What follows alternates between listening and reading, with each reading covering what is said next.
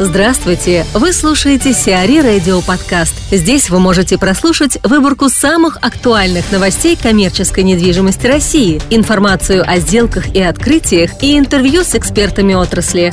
Чтобы прослушать полные выпуски программ, загрузите приложение Сиари Radio в Apple Store или на Google Play. Военторгом заинтересовались китайские инвесторы.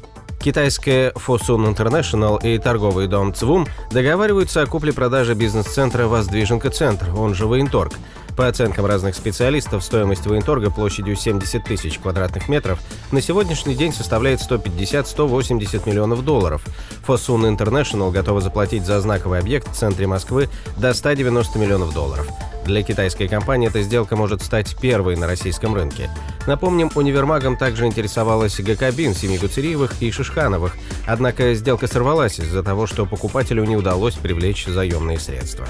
Евгения Ширяева, главный архитектор департамента проектирования на Ибикар, рассказывает об основных способах защиты зданий от террористов. Активизация вообще терроризма во всем мире в последние десятилетия заставила вообще задуматься о превентивных мерах безопасности. Такое понятие появилось, как антитеррористическая архитектура.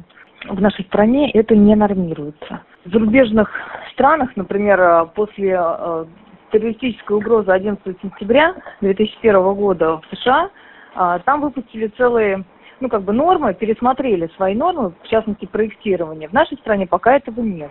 Есть э, все нормы, которые есть, они носят рекомендательный характер. Архитекторы ориентируются э, только в основном на э, безопасность как бы при эвакуации, при пожаре. При проектировании э, комплекс мероприятий должен быть как бы э, целым. То есть э, невозможно, начиная от подъездов э, к зданию, э, какие-то карманы для скопления машин и людей в случае эвакуации э, предусматривать. Э, в случае, например, опять же, экстренной эвакуации, чтобы э, потоки людей не смешивались и транспортные, разводить это все. И комплекс мер, опять же, он должен быть, подход вообще должен быть комплексным. В настоящее время становится актуальным такое понятие, как пассивный дизайн. То есть это своеобразная стратегия, стратегия способна сорвать попытки террористов овладеть зданием. Uh-huh. Вот. И могут быть применены простые средства, как бетонные барьеры, тумбы,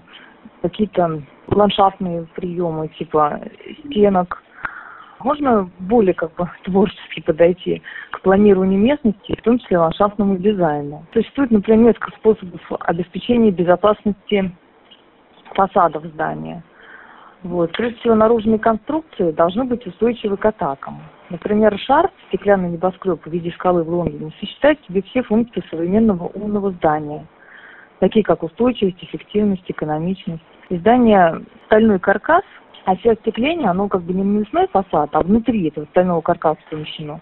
То есть в случае террористической атаки а, повреждения людей, именно вот осколочные повреждения, будут минимальны проблема есть. Она как бы никуда не девается. И с каждым годом как бы угроза терроризма, она в принципе становится все больше. Uh-huh. Невозможно прятать голову в песок, как бы надо проблему решать. И лучше это делать превентивно. То есть uh-huh. предусматривать при проектировании, а не потом решать уже по мере поступления проблемы. ВТБ вложит в Аэрополис более 6 миллиардов рублей. ВТБ инвестирует 6,3 миллиарда рублей в создание специальной экономической зоны рядом с аэропортом Пулково-2. На территории аэрополиса планируется построить около 100 тысяч квадратных метров недвижимости, в том числе 75 тысяч квадратных метров офисных помещений. Также проект включает две гостиницы на 50-100 номеров и конгресс-центр площадью 4 тысячи квадратных метров. Соглашение о намерениях было подписано правительством Петербурга, ВТБ и ОАО «Аэропорт Пулково». Компании-резиденты Аэрополиса получат налоговые визовые льготы, а также субсидии на экспортные расходы. Проект планируется реализовать к 2020 году. Завершен первый этап реконструкции Белграда. Азимут Hotels продолжает реконструкцию гостиницы «Белград» в Москве. К настоящему времени завершен первый этап реконструкции здания. Генподрядчик приступил ко второму этапу и уже этим летом начнет отделочные работы в номерном фонде, расположенном на верхних этажах отеля. В рамках первого этапа реконструкции, который начался в январе 2016 года, проведена эвакуация товарно-материальных ценностей отеля, демонтаж внутренней отделки, встроенной мебели и их утилизации. На втором этапе генподрядчик приступил к работам по устройству временных ограждений и демонтажу старых фасадов, монтажу новых современных в соответствии с проектной документацией. В июле 2016 года планируется приступить к отделочным работам на верхних этажах в номерном фонде. Все работы на объекте ведутся в соответствии с графиком. Завершить реконструкцию здания планируется к середине 2017 года. После реновации отель получит название «Азимут Москва Смоленский Хоутел». Номерной фонд составит 474 номера. ВТБ закрыл сделку по продаже «Чайки». Банк ВТБ завершил сделку по продаже 100% акций УАО «Чайка» за 2 миллиарда рублей. В процессе торгов на право приобретения акций компании, активами которой являются бассейн «Чайка», объект незавершенного строительства, ресторан в Турчининовом переулке и медицинский центр на Причистенке, победителем с предложением 2 миллиарда рублей стала ООО «Перспектива». Начальная цена лота составляла 4 миллиарда 200 миллионов рублей. При этом представители ВТБ называют сделку выгодной для банка, так как долг «Чайки» перед структурами ВТБ составлял чуть более 1 миллиарда рублей, а победившее предложение превысило балансовую стоимость стоимость акций компании.